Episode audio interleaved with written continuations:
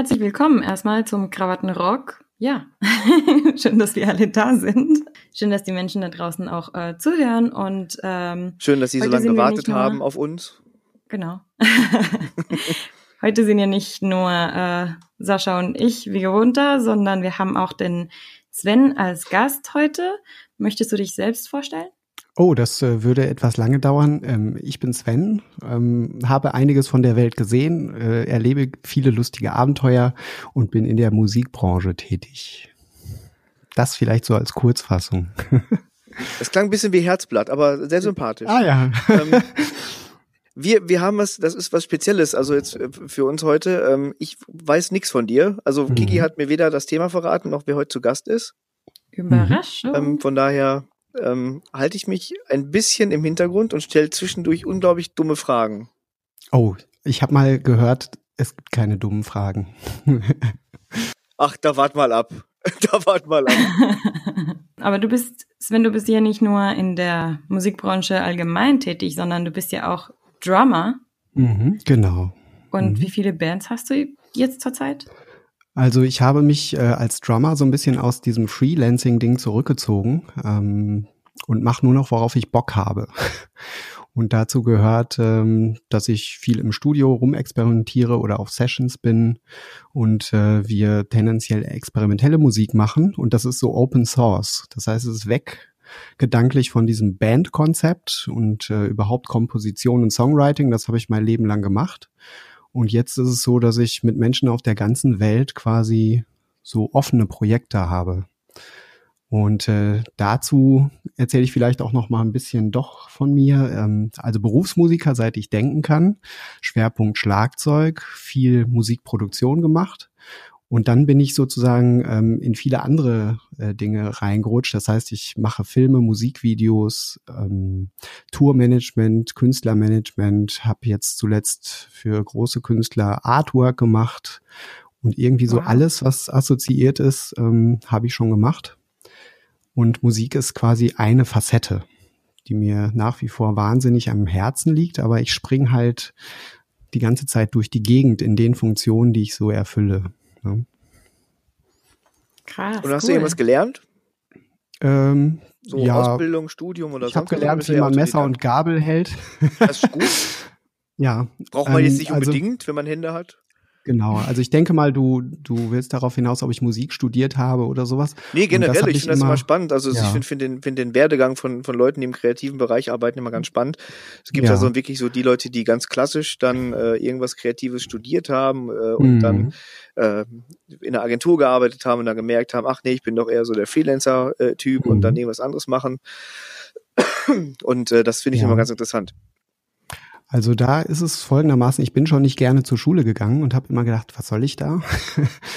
und ähm, habe auch, ich habe mal versucht zu studieren und mir war klar, nee, da gucke ich mir eher die hübschen Damen auf der Wiese an oder gehe Musik machen und ich werde nie mein Studium beenden, weil ich halt einen eigenen Kopf habe. Und da bin ich sowohl stur als auch freigeistig und habe deshalb immer alles autodidaktisch gemacht. Ähm, als ich so Anfang 20 war, merkte ich, dass meine Eltern sehr nervös wurden. Und denen zuliebe, damit die wieder schlafen können, habe ich dann eine Ausbildung mal gemacht als Musikalienhändler, weil ich wusste, okay, ähm, das soll auf jeden Fall was mit Musik zu tun haben. Und alles andere hatte ich keinen Bock drauf.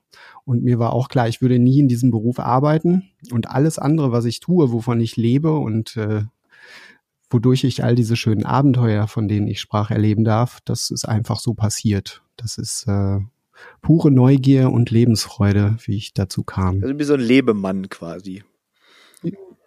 Möglich. Ähm, Die Definition habe ich noch nicht nachgelesen, aber es klingt sehr schön. Ähm, Musikalienhändler, dafür braucht man eine Ausbildung. Also jetzt, wenn man jetzt mal so ganz ja. äh, polemisch sagt, da steht man im Laden und verkauft eine Klampfe. Ähm, das ist ja. es nicht, ne?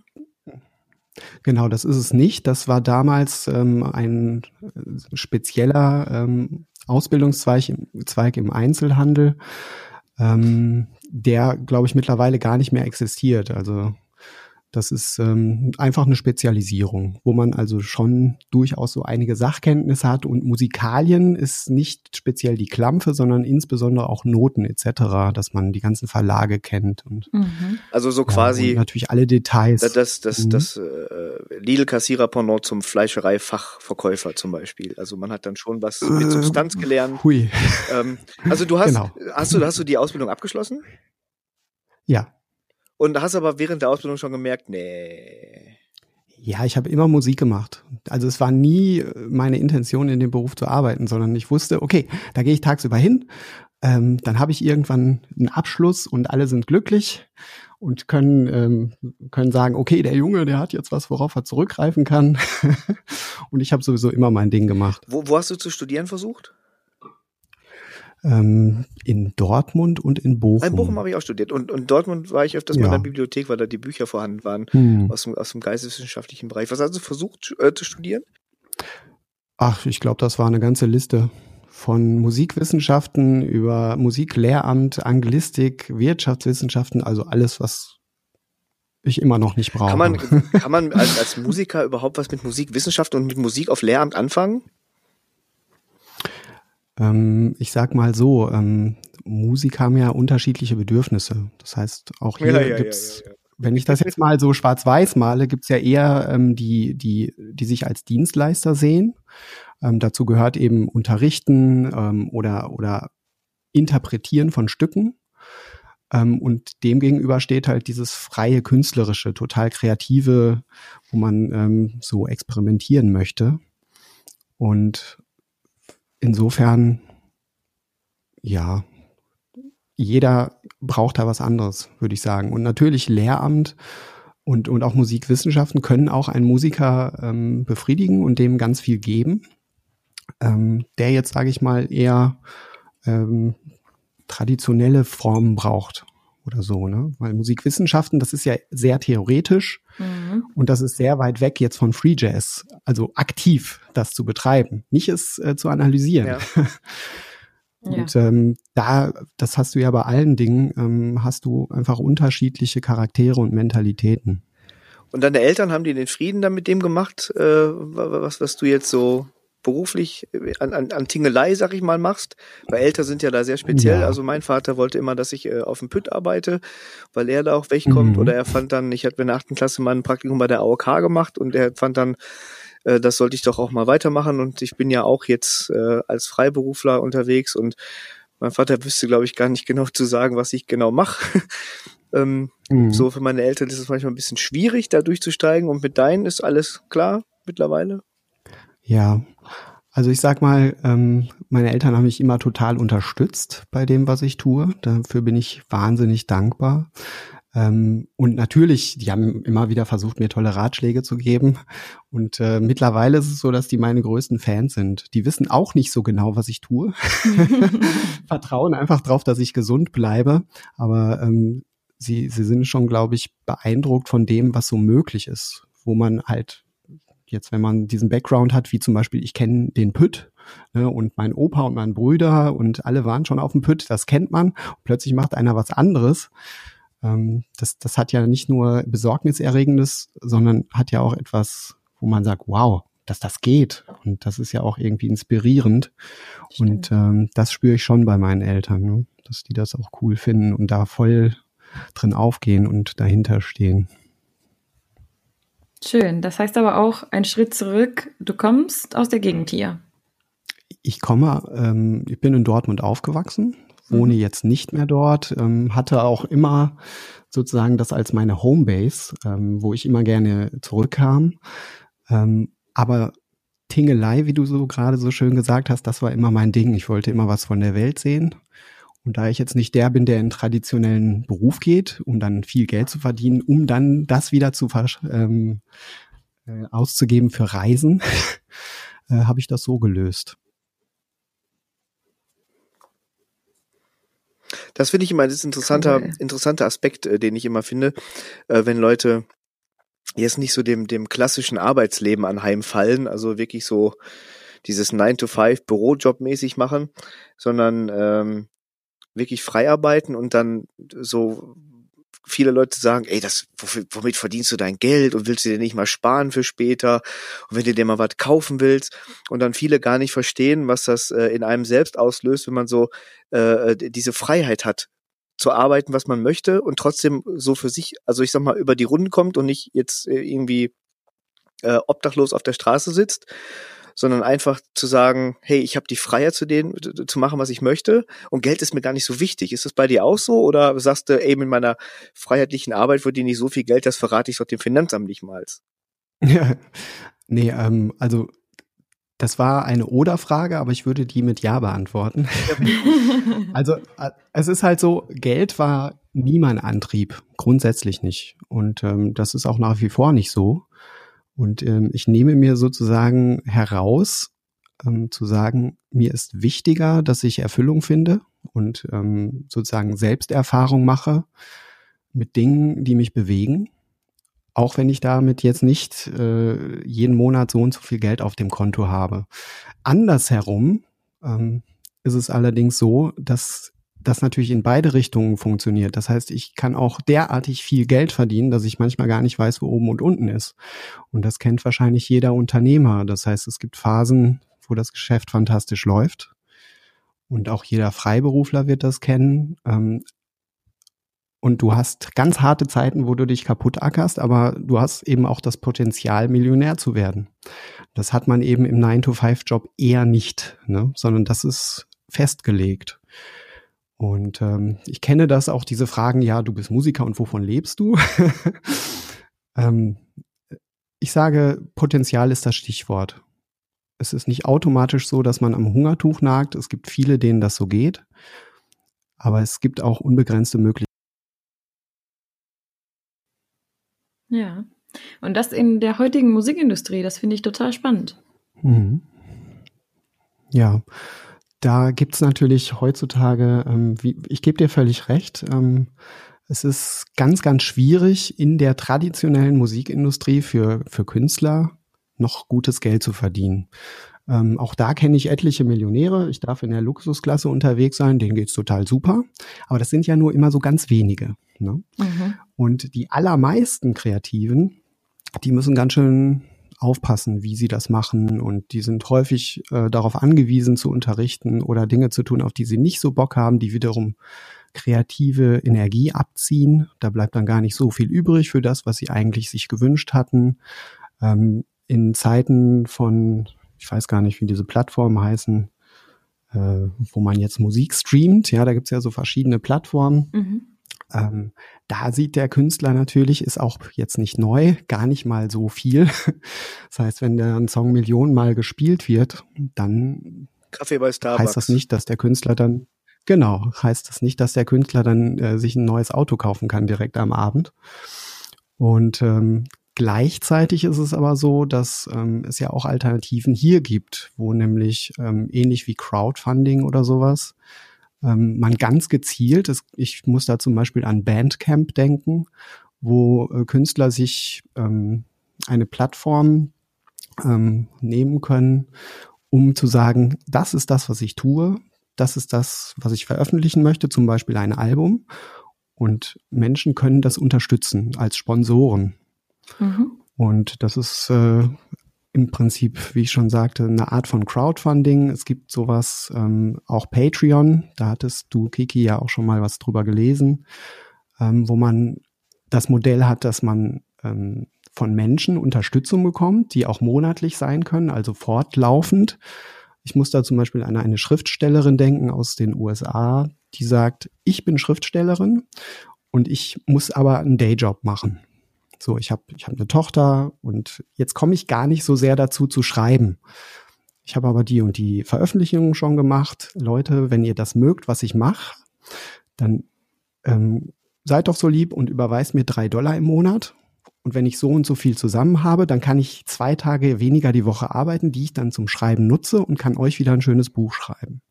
Ja. Also das ist so das Prinzip. Und ähm, das ist modular, man kann sich das individuell zusammenstellen. Aber grundsätzlich bietet das eben wiederum die Möglichkeit, fernab von dieser traditionellen Musikindustrie, wo ja seit jeher tendenziell die Funktionäre verdient haben mhm. und nicht immer so sehr die Künstler, ähm, halt den direkten Weg zwischen Musikhörer und Musikschaffendem herzustellen. Oder im Allgemeinen Kreativen und Kunstliebhabern. Ne? Ja. Da hast du eine, eine, eine nette Brücke geschlagen zu Patreon. Hm. Äh, Kiki hat mir vorhin einen Link geschickt zu The Lab. Das ist dein mhm. Baby. Genau. The Lab is creating experimental music. So, und da habe ich gerade ähm, diesen Absatz to Think Big gelesen. Und äh, jetzt bin ich gespannt. Darüber würde ich jetzt gerne mehr erfahren, denn ich weiß davon noch nichts. Mhm. Genau, und darüber äh, wollten wir ja allgemein ähm, mehr erfahren. Das äh, mhm. System von äh, Patreon hatten wir schon in einer anderen Episode vom Krawattenrock ähm, irgendwann kurz definiert. Weiß ich nicht mehr genau warum. Ähm, genau, es ging tatsächlich, als wir mit dem anderen Bob äh, geredet haben. Es ging auch darum, äh, wie man mit Musik ähm, Geld verdient und auch ein bisschen darum, wie man sich als Musiker vermarktet. Und deswegen würde ich äh, dich jetzt erstmal darum bitten, uns über The Lab zu erzählen, das äh, dein aktuelles Projekt. Und danach stelle ich dir natürlich die Marketingfrage auch. ja, ja, sehr gerne. Also ich muss dazu sagen, ähm, das ist mein Baby, aber nicht allein, sondern ich mache das mit meinem ganz lieben Freund Marc Mennigmann zusammen, äh, der auch so unterwegs ist wie ich, also eher freigeistig, der macht, worauf er Bock hat, ähm, hat immer mal Kunstprojekte, macht Musik, fotografiert, hat ein Unternehmen ähm, und wir, wir brechen sozusagen diese, diese Form so ein bisschen auf des Ich mache das, ne? sondern wir sind und tun Dinge und die wechseln immer wieder ab. Und ähm, wir haben in der Vergangenheit schon häufiger mit ganz tollen Musikern ähm, so experimentelle Dinge gemacht und uns da Studios angemietet. Und dann haben wir irgendwann gedacht, ja, wir können ja alles, wir haben ja das Know-how und auch die Erfahrung. Ähm, mhm. Und wir haben sogar das Equipment. Jetzt müssen wir nur noch einen Raum uns so herrichten, dass er auch vernünftig klingt. Und äh, daraus ist The Lab entstanden. Also The Lab ganz bewusst so das Labor wo wir experimentieren. Mhm. Und äh, wir sind jetzt da zugange, ähm, uns gelegentlich zu treffen, so wie wir Zeit finden. Dann nehmen wir Musik auf. Die ist immer frei improvisiert. Haben unterschiedlichste Gäste. Wir haben auch eine Warteschlange sozusagen von Musikern, die Bock haben. Äh, auf der ganzen Welt. Ganz tolle, also ich darf sagen, renommierte Leute.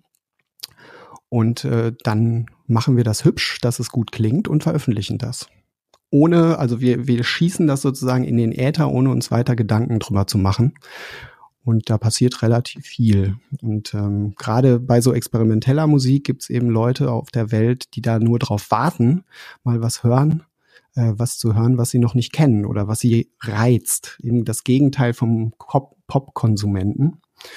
Äh, und dadurch, dass das ganz gut vernetzt ist, ist das natürlich überaus spannend. Cool. Und das wäre sozusagen das fortlaufende Projekt, mhm. was ab jetzt schon stattfindet. Und das wäre auch ähm, im Gegenteil zur äh, konventionellen Musikindustrie, die du vorher erwähnt hattest, wo Alben oder EPs veröffentlicht werden. Ihr veröffentlicht ständig, was ihr alles produziert. Genau, richtig. Also wir haben das, das Glück, dass sowohl wir als auch die Musiker, mit denen wir arbeiten, nicht so viele falsche Noten spielen. Das heißt, wenn wir uns hinsetzen und kreativ sind, dann kann man das auch so verwenden. Da ist relativ wenig Ausschuss und wir nehmen dann die besten Sachen da raus und veröffentlichen die. Wir sind auch dazu übergegangen, hier und da Overdubs zu machen. Das heißt, nachträglich nochmal Spuren hinzuzufügen. Mhm. Ähm, auch hier sind dann unterschiedlichste Gäste dabei und da, wir haben auch in der Vergangenheit wirklich äh, physikalische CDs veröffentlicht, aber das, ähm, das möchte eigentlich keiner mehr. Wir leben ja jetzt auch in einer Welt, wo Minimalismus immer wieder Thema wird oder zunehmend, also nicht viele Dinge haben. Und wenn man das Ganze schon auf dem Telefon oder Computer hat, dann möchte man keine CD noch sich ins Regal stellen. Also ist das würde ich fast sagen, für viele Menschen obsolet. Vinyl ist da ein anderes Thema. Ähm, aber wir haben einfach festgestellt, wenn man jetzt nicht ständig auf Tournee ist und, und spielt, braucht man nicht unbedingt auch was Physikalisches. Ja, du redest hier mit zwei Metalheads. Wir sind äh, ja sehr konservativ, was das angeht. Also ähm, ich kaufe nach wie vor CDs. Ich auch. Ähm, ich kaufe auch Vinyls. Ähm, ich habe aber auch so ein Amazon Music Unlimited Abo, ähm, weil ich auch so ein paar Alexa-Dinger zu Hause stehen habe und ich manchmal zu faul bin, zu meinem CD-Regal zu gehen. Also die CDs, die höre ich meistens tatsächlich im Auto. Ja. Ne, da hast so bisher in Deutschland mhm. ist ja kein mobiles Internet überall. Es funktioniert ja immer noch nicht. Von daher habe ich die CDs stapelweise im Auto. Und deswegen muss ich auch relativ häufig CDs nachkaufen, weil die einfach kaputt gehen. Die zerkratzen irgendwie dann, äh, selbst wenn ich die versuche pfleglich zu behandeln. Das ist manchmal so. Ähm, ich habe jetzt mal äh, parallel, während du das äh, erzählt hast, auf eurem Patreon-Account ein bisschen äh, so rumgeguckt und ähm, da gibt es äh, Tracks, die kann man sich anhören. Da ist die Rede vom äh, von dem Debütalbum äh, Three Word Poems, das irgendwann kommt. Ähm, und dann sieht das hier so aus, wenn ich jetzt auf Raw Mix zum Beispiel klicke, dann ähm, kann ich das nur hören, wenn ich jetzt ähm, euch unterstütze. Genau. Mhm. Und wenn ich jetzt aber gar nichts kenne von euch, wie komme ich denn auf die Idee, euch zu unterstützen, wenn ich gar nicht weiß, was ihr macht? Ja, also es ist, ähm, es gibt unterschiedliche Sachen, die frei sind und wo man sich alles anschauen kann. Es gibt auch einen Blog, wo alles nochmal ausführlich ist. Ähm, es gibt auch die Seite Bandcamp, wo man sich Sachen anhören kann. Ähm, das heißt, wir haben das so gemischt, dass es äh, Dinge gibt, die frei verfügbar sind, die auch kostenlos sind und eben ähm, je nachdem, wer uns unterstützt und wie unterstützt, hat eben unterschiedlichen Zugang zu unterschiedlichen Dingen. Das heißt, wer zum Beispiel jetzt uns mehr unterstützt, der ist beim ganzen Produktionsprozess sozusagen dabei. Der bekommt Rough Mixe, der, der kann sich anschauen, wie haben die das jetzt wirklich gespielt, was ist dann verändert worden. Äh, da sind Fehler drin, da sind äh, komisch klingende, zu laute, zu leise Instrumente. Und äh, es gibt Leute, die da total drauf abfahren, die nämlich ähm, besonders an diesem Prozess interessiert sind. Wie kommt es dazu, dass dann es zu dieser oder jener ähm, CD oder zu diesem Endergebnis dann geführt hat? Und das sind dann quasi so Leute, die sich so, so Konzert-DVDs dann kaufen von irgendwelchen Bands auf Touren, die dann so Backstage und Making-ofs und Album-Mixe und äh, Studioberichte und sich da noch so reinfahren und sich dann so eine Deluxe-CD oder genau. DVD kaufen. Und jetzt ist hier so, ähm, 25 äh, Dollar im Monat ist natürlich eine Bank, mhm. die man da jetzt investieren könnte in euch. Ähm, das heißt, eure Zielgruppe, das, das sind schon Musikenthusiasten, also Musikverrückte, die wirklich auch, also das ist sehr nischig, was ihr macht, ne? Total. Also nischiger wird's nicht. ich sage mal, also ich stelle mir so vor, Berlin äh, irgendwo im Keller, wo mal vor langer Zeit Techno entstanden ist, ähm, da haben Leute einfach gemacht und die haben ähm, und äh, das gilt ja für unendlich viele Stilrichtungen. Ähm, und dann fühlten sich Leute inspiriert, Ideen ähm, aufzugreifen und daraus irgendwie was Cooles zu machen. Und so, so fühlt sich das für uns auch manchmal an. Wir, wir basteln halt und probieren und erfinden. Und das ist eigentlich nichts, was jeder sich von morgens bis abends anhören möchte oder kann. Ähm, aber wir verschieben eben das, ähm, was man kennt. Und ähm, das, was man kennt, das, das haben wir ja selber vielfach betrieben. Und äh, deshalb tun wir häufig auch Dinge, die unbequem sind, die auch komisch klingen. Ähm, aber es inspiriert Menschen. Und ähm, das, das ist natürlich total spannend. Die dann, also vielleicht gibt's in 20 Jahren mal einen, der irgendwas Komisches von uns gehört hat und denkt, äh, cool, das mache ich jetzt auch mal. Ich mache das aber jetzt mal richtig ähm, wieder mit Konzept und greift da Ideen aus, die zum Teil per Zufall entstehen. Das ist ja auch was ganz Wichtiges, diese Magie des Moments, dass man nicht alles konzeptionieren kann, sondern dass Dinge einfach, wenn man mal was ausprobiert, dann entstehen. Das ist das, was uns gerade bewegt und wichtig ist. Ich kann mir auch vorstellen, dass äh, wenn man sich das ganze Entstehungsprozess von einem Stück, dass es auch einen großen äh, Lerneffekt haben kann. Ja, unbedingt. Für, für Autodidakten wie du ist es bestimmt super wichtig und interessant. Ja, das ist, glaube ich, für, für alle interessant, die es interessiert, natürlich. Ähm, ich hatte ähm, lange Zeit einen Nachbarn, einen echter Musikenthusiast, der auch genau, wie ich beschrieben habe, ähm, viel Zeit da rein investiert, neue Dinge zu entdecken. Und alles, was so im Radio läuft oder so, das inspiriert den einfach nicht. Und er wollte immer gerne selbst Gitarre spielen, ist so Woodstock-Generation, ähm, hat sich aber nicht für begabt genug gehalten und das schnell wieder dran gegeben. Ähm, hat sein ganzes Wohnzimmer voll mit Vinyl, also so richtig, dass man denkt, oh Gott, die Statik, oh je. und ähm, der, der hat ähm, es immer unendlich genossen, mich zu löchern mit Fragen. Wie funktioniert das? Warum haben die da Lautsprecher auf der Bühne stehen? Äh, wie, wie nennt man den und den Effekt, äh, wenn ich das höre? Ich habe den mit ins Studio genommen, ihm Signalkette erklärt, wie, wie das funktioniert. Ähm, ihm im Wesentlichen erklärt, ähm, also es wird jetzt schon etwas theoretisch, ähm, aber woraus so ein Mix besteht, aus was für Ebenen, wie man das hervorruft, dass man bestimmte äh, Dinge im Mix hervorruft, dass das so und so dann klingt. Und der war der glücklichste Mensch, weil er eben, eben all diese Fragen, die er so normalerweise nicht beantwortet bekommt, ähm, endlich mal ähm, beantwortet bekam. Und äh, ja, das, das ist so, als war wie so ein Schwamm, der jetzt endlich äh, Wasser bekommt. Und für ihn war das äh, eins der schönsten Erlebnisse, ne? da im Studio zu sein oder einfach mich mal im Hausflur Dinge zu fragen. Auch nach speziellen Instrumenten. Ähm, und davon gibt's wirklich viele Menschen, ne? die nicht nur einfach konsumieren wollen, sondern die echtes Interesse an den Prozessen haben. Und ja. ich gebe offen zu, ich habe es immer noch nicht verstanden. Ähm, The Lab. Ihr habt da so ein Studio aufgebaut. Ich habe da das, mhm. ich sehe jetzt so ein Foto mit mit so rot und weißen Wänden und so Absorbern dran und so. Das heißt, wie wie wie läuft das ab? Ihr trefft euch, da sind dann fünf, sechs Musiker. Genau. Die ihr geht dann da rein und dann jammt ihr los. Oder sprecht ihr vorher kurz ab, äh, wer sich wohin stellt und wer welches Instrument spielt oder an welchen Knöpfchen dreht und, und was, also Musikrichtung mhm. wird auch nicht abgesprochen, weil ist ja Experimentalmusik. Wie, wie klingt das? Beschreib mal, ist das elektronisch alles? Ich meine, du hast ein analoges Schlagzeug stehen. Also es ist so, es ist schon festgelegt, ähm, also es variiert zwischen fünf, äh, Quatsch, zwei plus Musiker. Das heißt, wir machen Duo, Trio, Quartett, Quintett, beliebig. Ähm, aber es ist dann schon vorher klar, wir machen jetzt nicht wilden Instrumententausch, sondern ähm, wer welches Instrument bei der Session spielt, ist klar, auch bei Multi-Instrumentalisten. Ähm, und stilistisch ist das wirklich nicht festgelegt. Und ähm, ich spiele kein akustisches Schlagzeug, sondern ein Hybrid.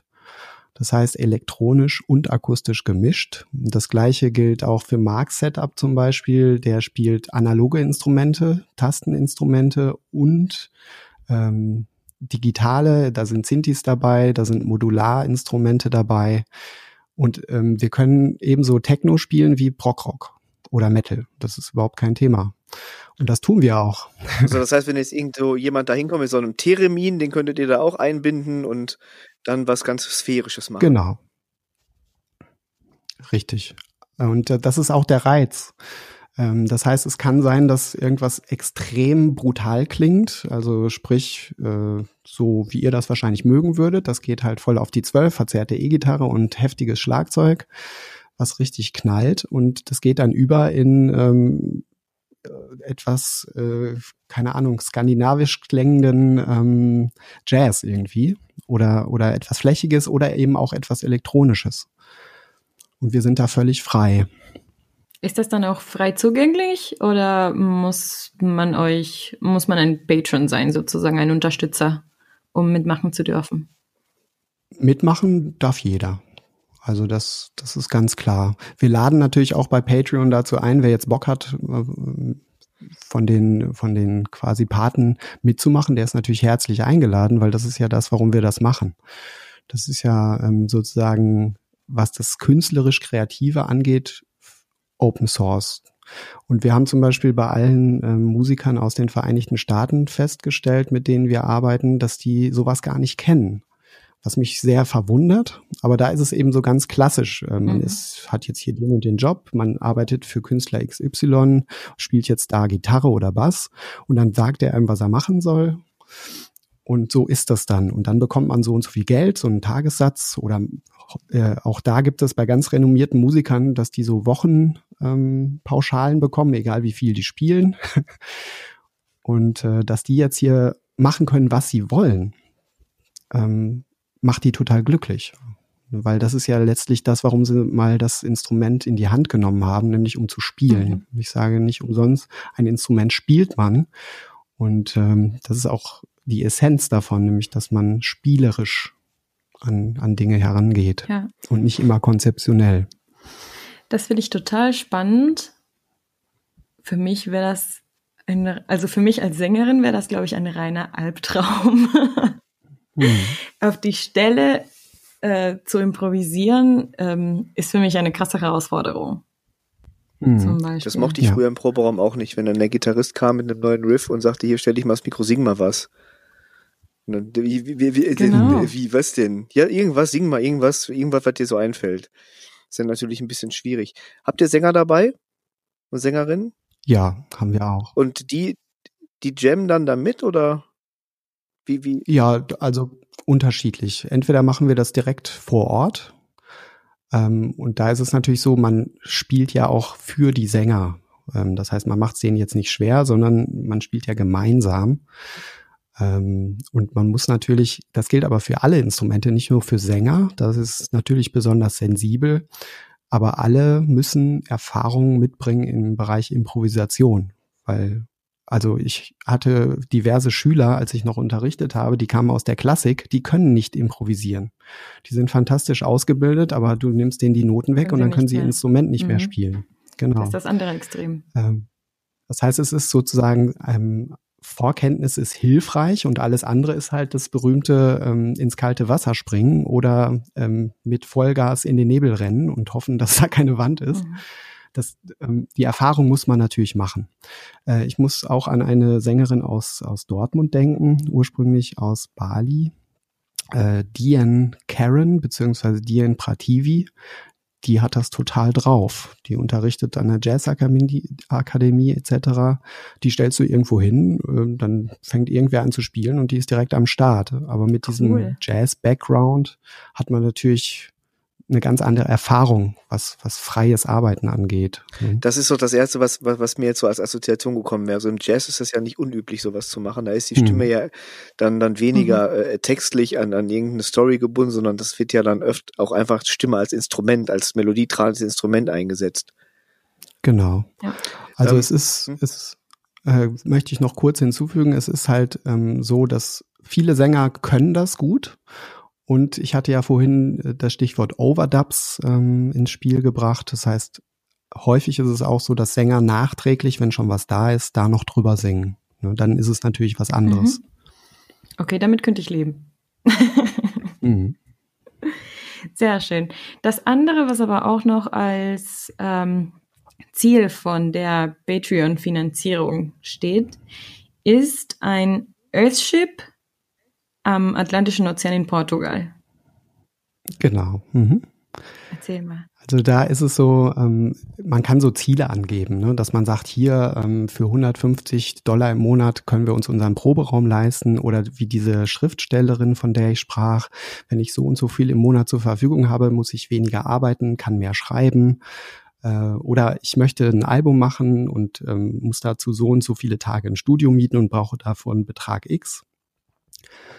Ähm, und wir haben halt gesagt, das, das ist irgendwie nicht unser Ding, zu sagen, hier, wir wollen das und dann das und dann das und wollten da eigentlich gar nichts eintragen. Und dann haben wir aber gesagt, Moment, wenn wir eine Sache ähm, erreichen, auf die wir wirklich Bock haben, dann das. Und da haben wir einen riesen Betrag angegeben, sozusagen als Lebenstraum und auch symbolisch dafür, dass alles möglich ist. Das ist die Erfahrung, die Marc und ich seit vielen Jahren machen.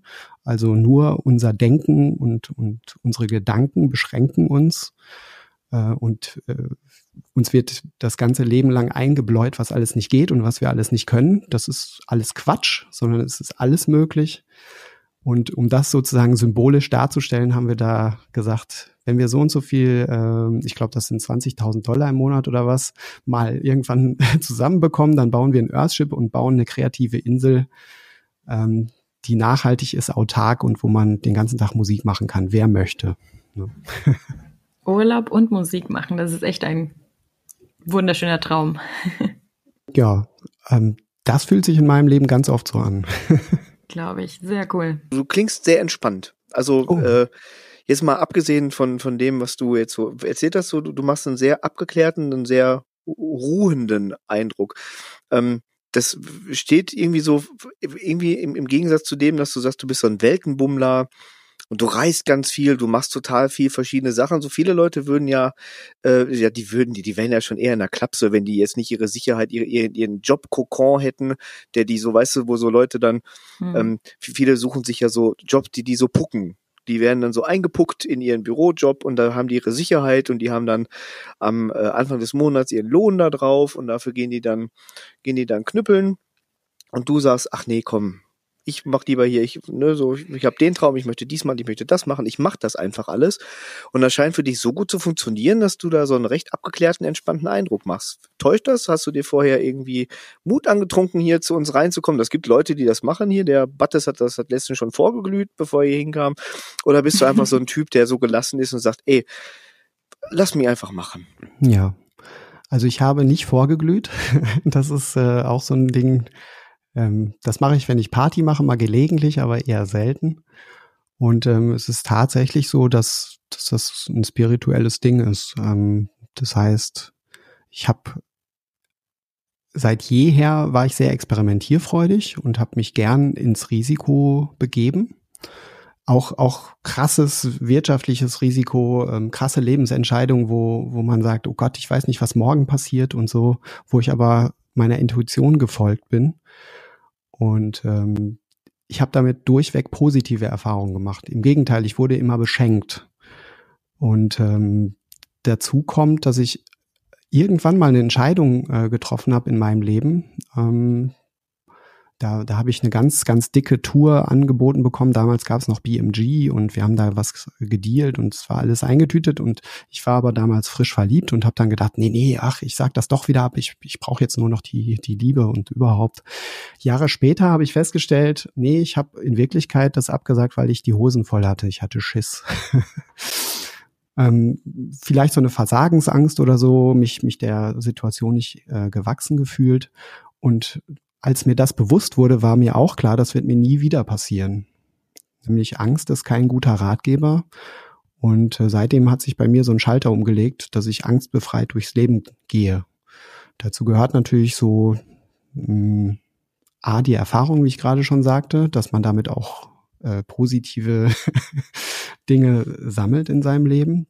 Dazu gehört aber auch, dass ähm, ich sozusagen immer versuche, das große Ganze zu betrachten. Das heißt, ähm, ich betrachte die Existenz hier als vorübergehend, aber ich mm, betrachte das Sein an sich nicht als vorübergehend, sondern alles, woraus das Universum so besteht, ist halt da. Das sind Moleküle, Atome und Energie. Ich bin Teil davon, ihr auch und alles andere auch. Und das entspannt mich total. und ähm, das ist sozusagen so eine Frequenz, die immer über allem, was ich tue, steht. Das ähm, für mich ist immer so anfühlt, egal was ich tue, im Grunde kann nichts passieren. Äh, ja, und wie ich schon sagte, egal wo ich so lande oder auf welches Risiko ich mich einlasse, ich fahre damit sehr, sehr gut und bin tatsächlich sehr entspannt damit. Ja, und dazu gehört, glaube ich, auch ähm, viel Selbstsicherheit und eben ein eben dieses Vertrauen, ne? Zu dieser entspannten genau. Lebenseinstellung. Finde ich Richtig. sehr cool. Vertrauen ist ganz wichtig. Mhm. Sehr inspirierend. Aber jetzt doch nochmal die Marketingfrage. Wie kommt ihr äh, mit The Lab an Fans, Unterstützer oder wie ist die Planung für die Zukunft in der mhm. Perspektive? Also Marketing im, im traditionellen Sinne liegt uns, glaube ich, nicht. Ähm, und das ist auch so, die Patreon-Seite, ich habe auch noch eine, eine private ähm, Patreon-Seite. Ähm, das ist ganz, ganz frisch. Das heißt, es ist jetzt, glaube ich, zwei oder drei Wochen ist das online. Wir haben da noch nicht viel gemacht, bis auf diesen Facebook-Post, den du, glaube ich, gesehen mhm. hast. Ähm, und wir haben bisher war das immer so Schneeballsystem. Wir haben ähm, ja mit sehr renommierten Leuten gearbeitet und die haben auch Fans und äh, da sind wir quasi in diesem Netzwerk, in diesem Pool mit integriert und so sprechen sich gewisse Dinge schon mal automatisch rum. Und ähm, so, so eine richtige Strategie, ähm, sage ich mal, die haben wir jetzt nicht in der Schublade, sondern wir werden jetzt Dinge ausprobieren, weil ja auch das Format selbst ist in Deutschland ja noch relativ neu. Klar. Das heißt, wir stellen schon fest, alle finden das total inspirierend und interessant. In Amerika ist es ein alter Hut. Patreon kennt jeder, das findest du in jedem YouTube-Video und jeder Blogger und äh, auch jeder Kreative, der hat irgendwie so eine Seite.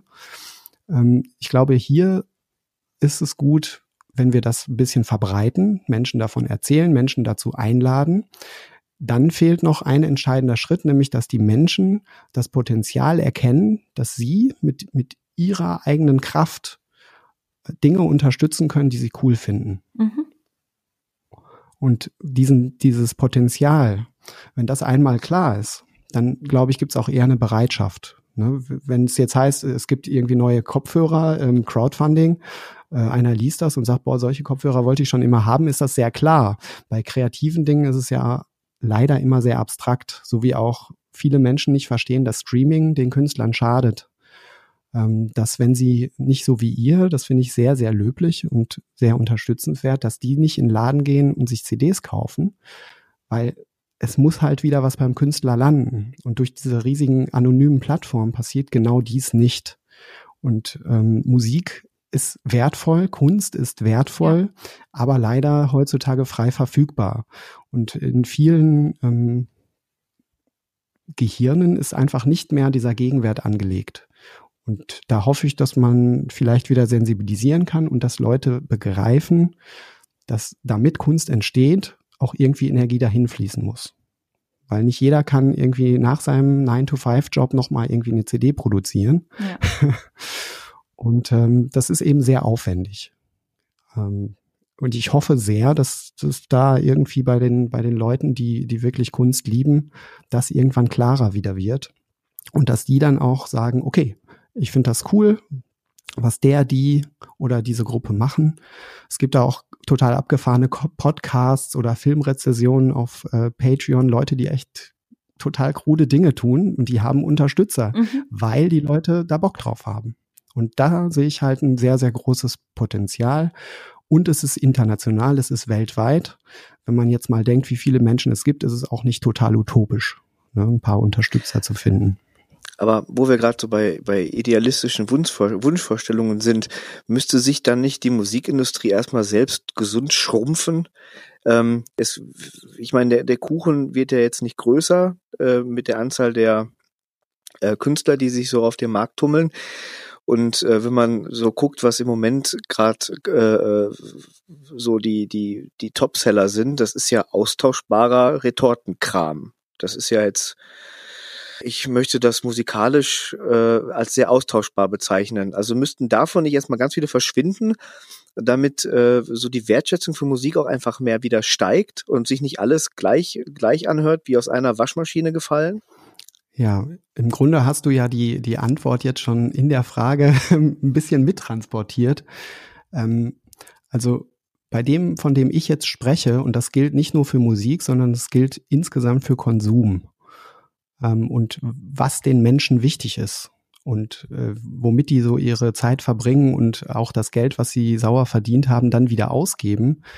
Ähm, all diese Dinge sind ja eh obsolet. Das gilt für die Musikindustrie, das gilt für, ähm, ich brauche 500 Pullover oder drei Autos, sondern wir müssen eben insgesamt mhm. zu mehr Bewusstsein kommen. Und was du halt beschreibst, alles, was nur dazu da ist, konsumiert zu werden, wie die Popkultur oder die, das reine Shopping. Ähm, auch, auch TV-Sachen und so weiter. Sachen, die nicht wirklich Gehalt haben, die den Menschen einen Mehrwert verschaffen. Außer, dass sie ihr Ego. Außer Dschungelcamp. Ja, genau. Außer, dass sie ihr Ego auf, auf äh, polieren, ja, was nun mal ähm, jetzt auch nicht langfristig das Leben besser macht, sondern vielleicht eher komplizierter. Ähm, ich, ich gebe dir völlig recht. Ähm, nicht nur gesund schrumpfen, sondern komplett ähm, wird das vor die Wand fahren, früher oder später. Und ähm, die, die Musik selbst kann aber überleben und wieder ähm, gehaltvolle, ehrliche Musik, ja, sprich Metal, da, da ist es so ein bisschen ambivalent im Augenblick. Da gibt's ja nach wie vor echte Seele, aber es gibt auch viel Kommerzialisierung. Alle Bands, die irgendwie in den 90ern groß waren, die sind jetzt wieder überall auf Tour und so. Und auch da steckt natürlich eine, eine dicke Industrie dahinter. Ähm, wenn du dir jetzt vorstellst, du, du willst ähm, als Fan und du hast noch 5000 andere Fans, du willst deine Band, die du total geil findest, mal wieder auf Tour schicken, Dann könnt ihr denen, indem ihr Karten, bevor es die Tour überhaupt gibt, ihr kauft Karten und dann gehen die auf Tour und ihr könnt euch die anschauen. Oder die können ein neues Album machen, weil ihr euch solidarisiert und sagt, pass auf, wir wollen, dass ihr ins Studio geht, wieder Songs macht. Wir bezahlen euch das. Dann ist die komplette Industrie ist raus und trotzdem haben alle das, was sie wollen und brauchen. Ne? Ja. Das Thema hatten wir auch, äh, wie gesagt, bei unserem Gespräch mit äh, Bob, einem Kabarettisten. Da fiel allerdings eine Frage, die ich jetzt an dieser Stelle auch super interessant finde. Ähm, er wusste nicht, wie viel er für einen Song verlangen soll. Was wäre dir ein Song wert? Tja, darauf habe ich keine Antwort, weil mir das wurscht ist. ein Song lässt sich nicht in Geld bemessen. Also das, das ist für mich ähm, total paradox und absurd. Sich, sich diese Frage zu stellen, das ist, das ist ähnlich wie, ähm, was ist ein Bild wert? Das liegt im Auge des Betrachters. Und äh, wenn ich jetzt ein Bild male und äh, irgendein Professor findet, dass, äh, dass jetzt die Kunstwelt äh, auf links dreht und äh, der will, dass das jetzt 10 Millionen wert ist, dann ist das so, aber das hat keinen reellen Gegenwert, sondern das ist etwas, das ist abstrakt und das bleibt es auch. Das heißt, ich kann keinen Stundenlohn berechnen, ich kann nicht sagen, ich war in dem Studio oder in dem Studio, ich habe es zu Hause gemacht, sondern das ist immer etwas, ähm, entweder kommt dann etwas zurück oder nicht, aber das lässt sich nicht bemessen, so wie ein Maßanzug. Und selbst das ist ja schon äh, nicht immer realistisch. Ja, ich stimme dir auf jeden Fall zu, dass ähm, Kreative viel mehr Wertschätzung brauchen und dass wir deswegen ähm, umdenken müssen. Und um zurückzugehen zur Marketingfrage, ähm, finde ich, ihr macht das auf jeden Fall schon mal richtig, indem ihr eine klitzekleine Nische bedient. Das ist bei Marketingmenschen immer so die erste Priorität, Zielgruppe richtig gut definieren um zu wissen, wie man an die Leute kommt. Und wenn das eben die, wie heißt das denn, die Multiplikatoren im eigenen Netzwerk sind, dann, ja, habt ihr das, ähm, habt ihr das dann schon gut gemacht sozusagen. Mhm. Es wäre wie in der realen Welt sozusagen einfach Mundpropaganda. Ne? Ist immer noch die beste Werbung. Genau, das sehe ich auch so. Und das ist vor allen Dingen äh, organische und nachhaltige Werbung, mhm. beziehungsweise das, was daraus entsteht. Das ist nämlich echt und ähm, das sind nicht irgendwelche Klicks oder Likes, sondern das ist das echte Leben. Ne? Ja. Sascha, hast du noch Fragen? Ja, wie ist die Playlist deiner Woche? Was hörst du gerade auf dem Plattenteller? Kannst du das sagen? wir machen immer so, so drei, drei Platten oder so, wenn die, die einfallen. Also ich habe in letzter Zeit sehr viel äh, Malina von Leprous gehört. Ähm, ich höre oh. sehr viel Brian Blade, äh, Mama Rosa und ähm, ja, dann wird's schon schwierig, weil so ich switche da halt häufig nach Stimmung so ein bisschen durch die Gegend. Ganz viele Dinge liegen mir am Herzen, aber die beiden Alben seien auf jeden Fall erwähnt. Sehr cool. Mit Lippers waren auf Tour Agent Fresco und das ist auch eine sehr, sehr coole Band. Mhm. Kann ich nur empfehlen. Aber eine Band, die auch äh, immer wieder empfehle, ist äh, Monokular. Ah ja. Mhm. Aus Dortmund. Ja. Kommt mir bekannt vor. Mhm. Genau. Äh, gibt's euch noch? Macht ihr noch was? Ja. Ähm, es kommt, glaube ich, jetzt ein neues Album raus. Ich werde da nicht dabei sein. Ich habe ähm, zuletzt mitbekommen, dass viel ähm, digital entstanden ist. Und äh, ja, das ist einfach fantastische Musik. Ich habe die Zeit, wo ich dabei war, total genossen. Und ähm, das war zum Beispiel so ein Ding, Musik zu machen, ähm, die man sich selber anhören würde. so wäre man gar nicht beteiligt. Das ist natürlich ein großes Privileg, weil es ähm, gibt ja immer so dieses, diese Stimme im Kopf, wenn man selbst Musik gemacht hat, geschrieben hat, dann fragt man sich, finde ich die jetzt gut, weil ich das gemacht habe oder weil es wirklich gut ist? mhm. Und ähm, da hatte ich nie Zweifel, sondern ich habe immer gedacht, boah, ob ich da jetzt beteiligt bin oder nicht, finde es einfach großartig. Und das ist nach wie vor so. Sehr cool. Sascha, was hörst du momentan so? Ach, ich bin ja krank. Da Beerdigungsmusik, Trauermärsche, Goretzkis Klagelieder. nee, ähm, was habe ich gehört die letzten Tage? Das war auch völlig unmetallisch. Adele, Aha und äh, 80er Jahre AOR. Also das war recht harmlos. Und Kinderlieder, weil äh, meine Tochter auch mit Alexa umgeht. das ist genial. Sehr cool. Ich habe äh, letzte Woche, ähm, allerdings weil ich, weil ich auf dem Konzert war, äh, wieder Draconian gehört, schwedischer Doom Metal. Und die Vorband von denen war Sojourner, Sojourner, keine Ahnung, wie sie das ausspricht, jedenfalls aus Neuseeland. Und die hatten auch eine Frau dabei. Das war sehr cool und für so eine junge Band haben sie einen sehr guten Eindruck gemacht. Kann ich nur empfehlen. Und somit äh, sind wir schon wieder am Ende des Krawattenrocks.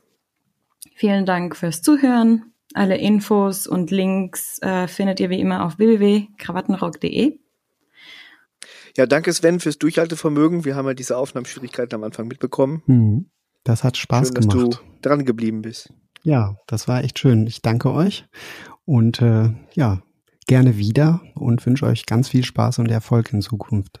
Ja, und dir viel Erfolg mit The Lab. Spannende Kiste. Genau. Äh, sag nochmal, wo man dich findet oder wo man The Lab findet. The Lab findet man auf Patreon und ich gebe aber mal den Link an. Der ist nämlich so ein bisschen tricky. Das ist patreon.com und dann kommt slash the lab und the unterstrich lab. Das ist wichtig. Alles klar. So wird es geschrieben. Das verlinken wir auch. Schön. Äh, mich findet ihr auf Twitter at kikigg87.